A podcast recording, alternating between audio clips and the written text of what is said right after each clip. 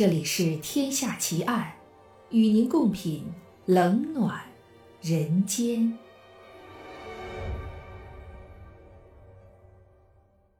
各位听友，大家好，我是暗夜无言，欢迎收听这一期的《天下奇案》。今天为您带来的真实案件是女魔头连环杀人奇案。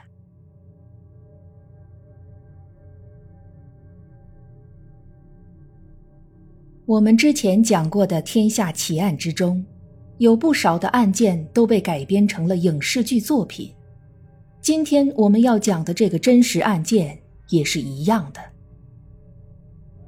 二零零三年十二月十七日，一部名叫《女魔头》的电影在美国上映。这部半传记性质的犯罪剧情片。为女主角的扮演者查理兹·塞隆赢得了第七十六届奥斯卡金像奖影后、第六十一届金球奖影后、第五十四届柏林国际电影节银熊奖最佳女主角等一共五个重量级的电影奖项。为了能够传神地出演影片中的女主角，连环杀手艾琳·沃诺斯。好莱坞著名的大美女查理兹·塞隆增重三十磅，也就是大约二十七斤，剃掉了眉毛，十几天不洗头，而且还画了一个扮丑的妆容。不过，对于一个优秀的演员来说，外形上的形似是次要的，最为重要的是对角色内心世界的充分了解和诠释。那么。现实世界中的连环女杀手艾琳·沃诺斯，在她四十六年的人生中都经历了些什么，才让她成为杀掉七个男人的女魔头呢？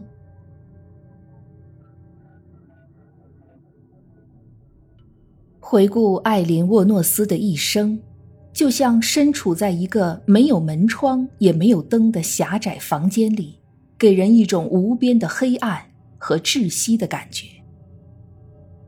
一九五六年，艾琳·沃诺斯出生在美国一个畸形而破碎的家庭中。他的母亲在十五岁的时候就生下了他的哥哥，而他出生的时候，他的母亲才刚满十七岁。在艾琳刚刚两个月大的时候，他的父亲就因为猥亵儿童而入狱。独自一个人抚养两个孩子的年轻母亲，自己根本也还是个没长大的孩子。没多久，这种生活就让艾琳的母亲无法忍受下去了。在艾琳四岁的时候，母亲抛弃了她，离家出走，小艾琳不得已而被祖父母收养。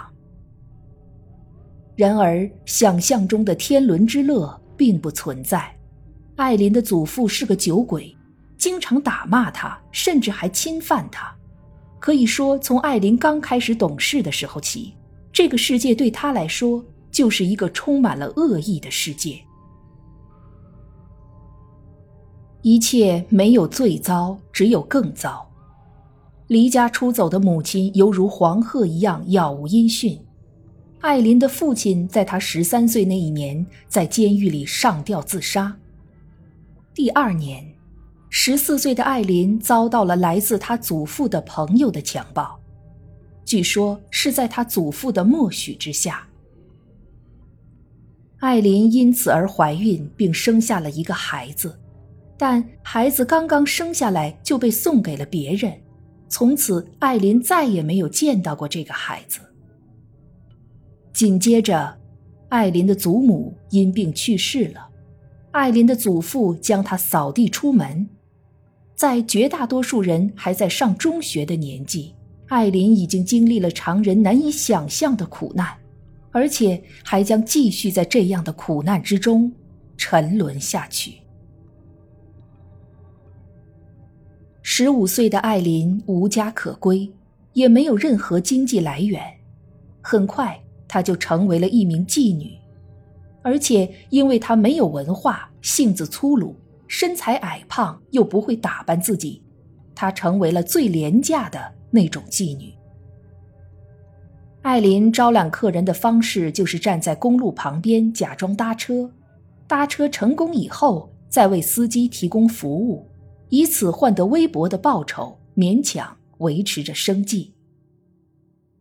这样浑浑噩噩的生活到了十八岁，艾琳第一次因为醉驾和朝窗外开枪而被捕，这是她人生中第一次坐牢。有了第一次，就有了很多次。后来的艾琳因为伪造支票、抢劫、盗窃等罪名而多次入狱，成为了监狱里的常客。对于艾琳来说，这样的犯罪行为就像是她生活中的一种麻醉剂，似乎通过这样的麻醉，可以让他暂时忘记过去和现在，甚至未来他将要面对的痛苦和黑暗。其实，生活对于艾琳来说虽然像是一个炼狱，但在她近乎绝望的人生里，还是有过一次真正的希望的。二十岁那一年，艾琳在佛罗里达州邂逅了六十九岁的俱乐部老板路易斯·菲尔。虽然路易斯比艾琳大了将近五十岁，但两个人还是一见钟情，并。闪电结婚了。虽然这是一段在年龄上相差悬殊的婚姻，但假如艾琳能够从此重新做人，接纳新的生活，也许她的后半生还将会是一段正常的人生。艾琳也将能体会到正常人的生活。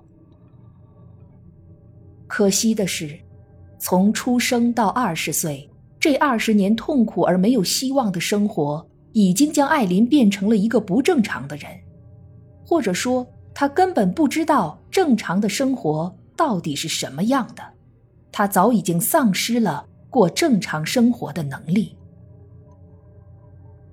婚后的艾琳很快便开始让路易斯失望并害怕起来。她不仅控制不住自己的脾气，而且还经常和别人起冲突，甚至动手殴打路易斯。对于艾琳来说，路易斯虽然和她有过爱的感觉，但这么多年来，无论是父亲、祖父、祖父的朋友，还是那些公路上对她毫无尊重的司机，男人在艾琳心目中的印象简直糟糕到了极点，即使是自己的丈夫，也让她无法忍受。很快。艾琳和路易斯短命的婚姻维持了不到一年，路易斯就起诉和他离婚了。艾琳又重新回到了不见天日的生活里去。她也曾经想找一份正常的工作，但没有一技之长又没有文化的他到处碰壁，结果他仍然不得不做回老本行。日子一天天苟延残喘的这么过了下去。艾琳也对生活越来越绝望。三十三岁的时候，艾琳憔悴的外表看上去像是一个四十出头的中年妇女。她仍然过着在公路上揽客的生活。有一天，万念俱灰的艾琳决定要自杀。在自我了断之前，她想要喝最后一杯啤酒。心不在焉的艾琳信步走进了一家破旧阴暗的小酒吧。等她坐在了吧台前面的时候，才意识到，这是一家女同性恋酒吧。在这间酒吧里，她认识了蒂瑞亚·摩尔。蒂瑞亚请艾琳喝啤酒，而艾琳虽然喝了蒂瑞亚的啤酒，却告诉他自己并不是同性恋。他是不经意间走到这里的。的确，这只是一次偶然的相遇，不过对于艾琳来说，却是生平第一次有人请她喝啤酒，也是她第一次感觉到有一个人对她好。喝多了的艾琳对着蒂瑞亚絮絮叨叨说了很多话，讲述了很多自己平时绝口不提的过去的事情。这也是艾琳第一次这样没来由的信任一个人。也许是命中注定吧。并不是同性恋的艾琳，却从此疯狂的喜欢上了蒂瑞亚，两个人走到了一起。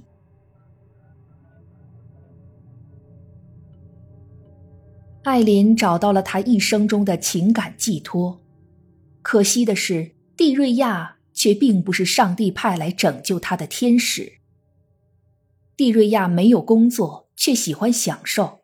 当他告诉艾琳他想要花钱的时候，艾琳决定重操旧业，用皮肉钱来养活蒂瑞亚，而这一次重操旧业，却成为了艾琳杀人的开始。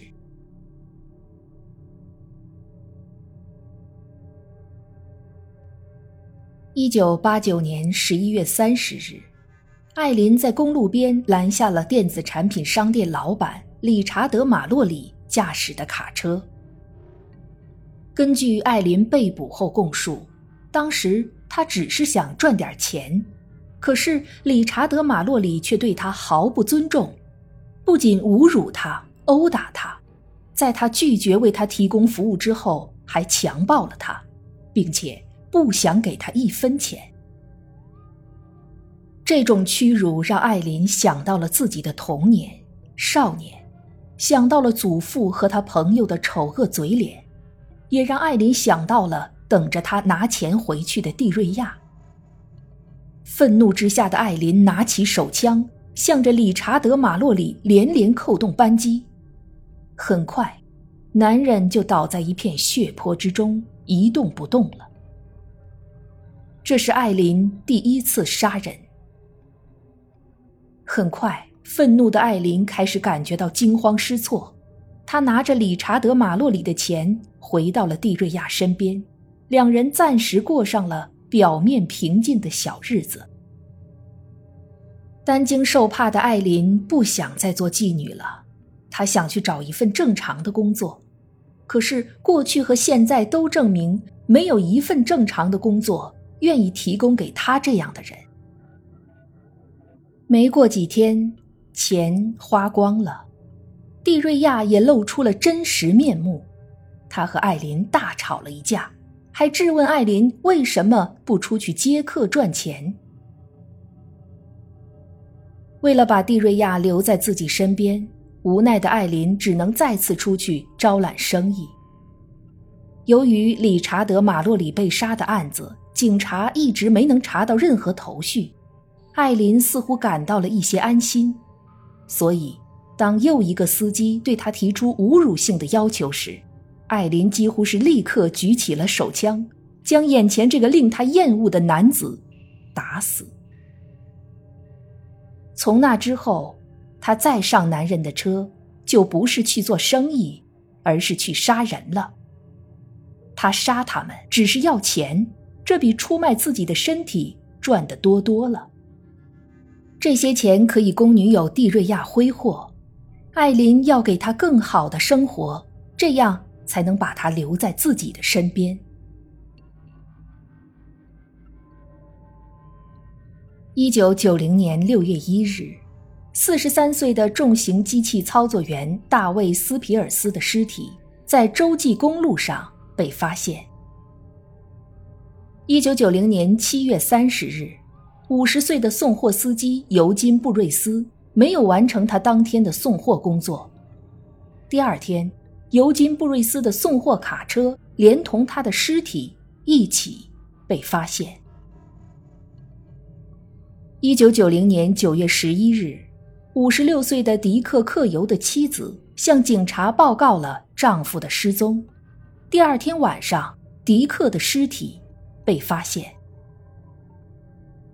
此外，还有一名名叫沃尔特·安东尼奥的六十岁卡车司机和另外一名受害者，两人的尸体被发现的时候已经死去了几个月，腐烂严重。加上第一个被害的理查德·马洛里，艾琳已经杀了六个男人。不过，艾琳的被捕却是因为第七个男人——推销员彼得·西姆斯。一九九零年的六月七日，彼得·西姆斯的家人最后一次见到他。从此以后，他就人间蒸发了。警方只找到了彼得·西姆斯的车，车里有大量挣扎扭打的痕迹，同时在车里还发现了艾琳的指纹，还有目击证人看到艾琳曾经在车子附近出现过。一九九一年，警方逮捕了艾琳。并以多起谋杀罪向艾琳提起指控。艾琳并没有否认这些指控，她承认自己杀了他们，但她却坚持说自己是因为受到虐待和殴打而进行反抗，属于自卫性的行为。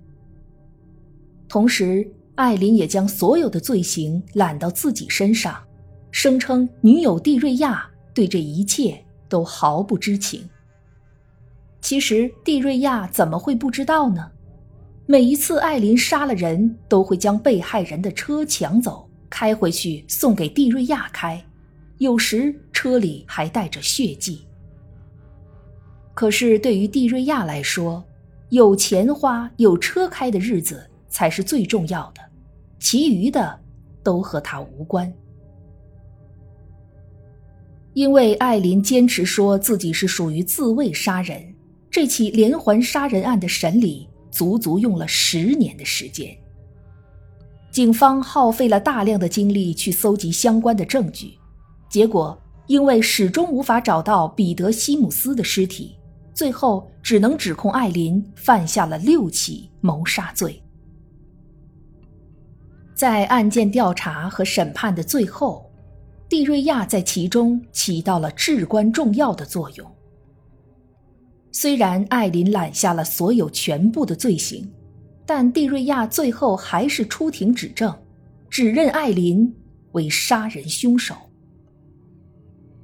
我们不知道现实中的艾琳在看到这一幕时，内心真正的想法是什么样的，但在电影《女魔头》中，当蒂瑞亚在法庭上毫不犹豫地将手指指向艾琳的时候，双手靠着手铐的艾琳。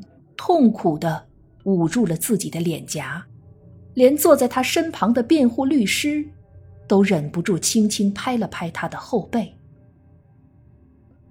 这个让艾琳以为自己终于体会到了爱的滋味的女人，最后还是和那些她痛恨了一辈子的男人一样，将他推向了更深、更痛苦的深渊。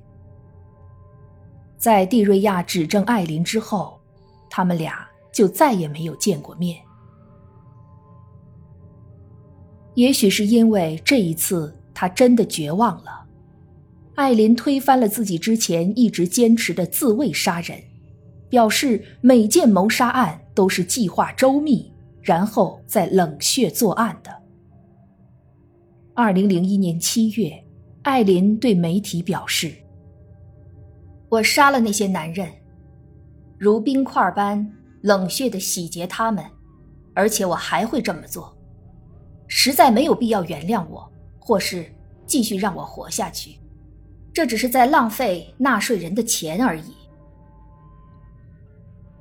可以看得出来，艾琳的求死之心已经非常坚决了。最终，艾琳沃诺斯被判处六个死刑，并于二零零二年十月九日被执行注射死刑。结束了他四十六年悲惨的人生。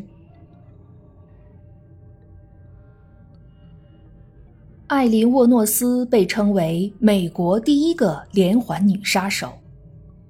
很多人认为她心狠手辣，杀人不眨眼，就像一个现代社会的黑寡妇。而且他一直到死都没有表现出一丝一毫的悔过，从来没有为自己犯下这些罪行。而感觉到不妥。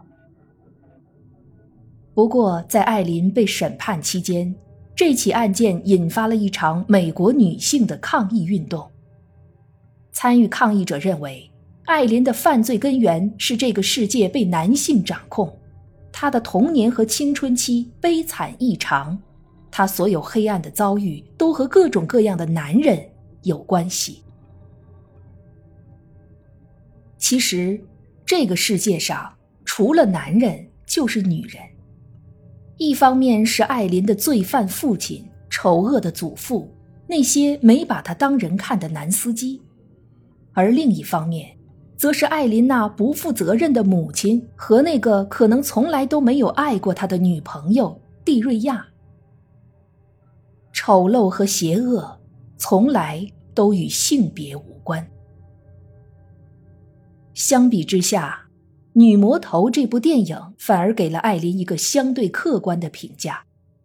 就像影评界所指出的那样，一直以来，大众媒体将艾琳·沃诺斯刻画成一个不知悔改的妖怪，而《女魔头》这部影片摆脱了这种局面，力图在病态和情感之间寻找平衡。相信导演也和我们一样。都希望艾琳这样的人生悲剧，永远都不要再重演。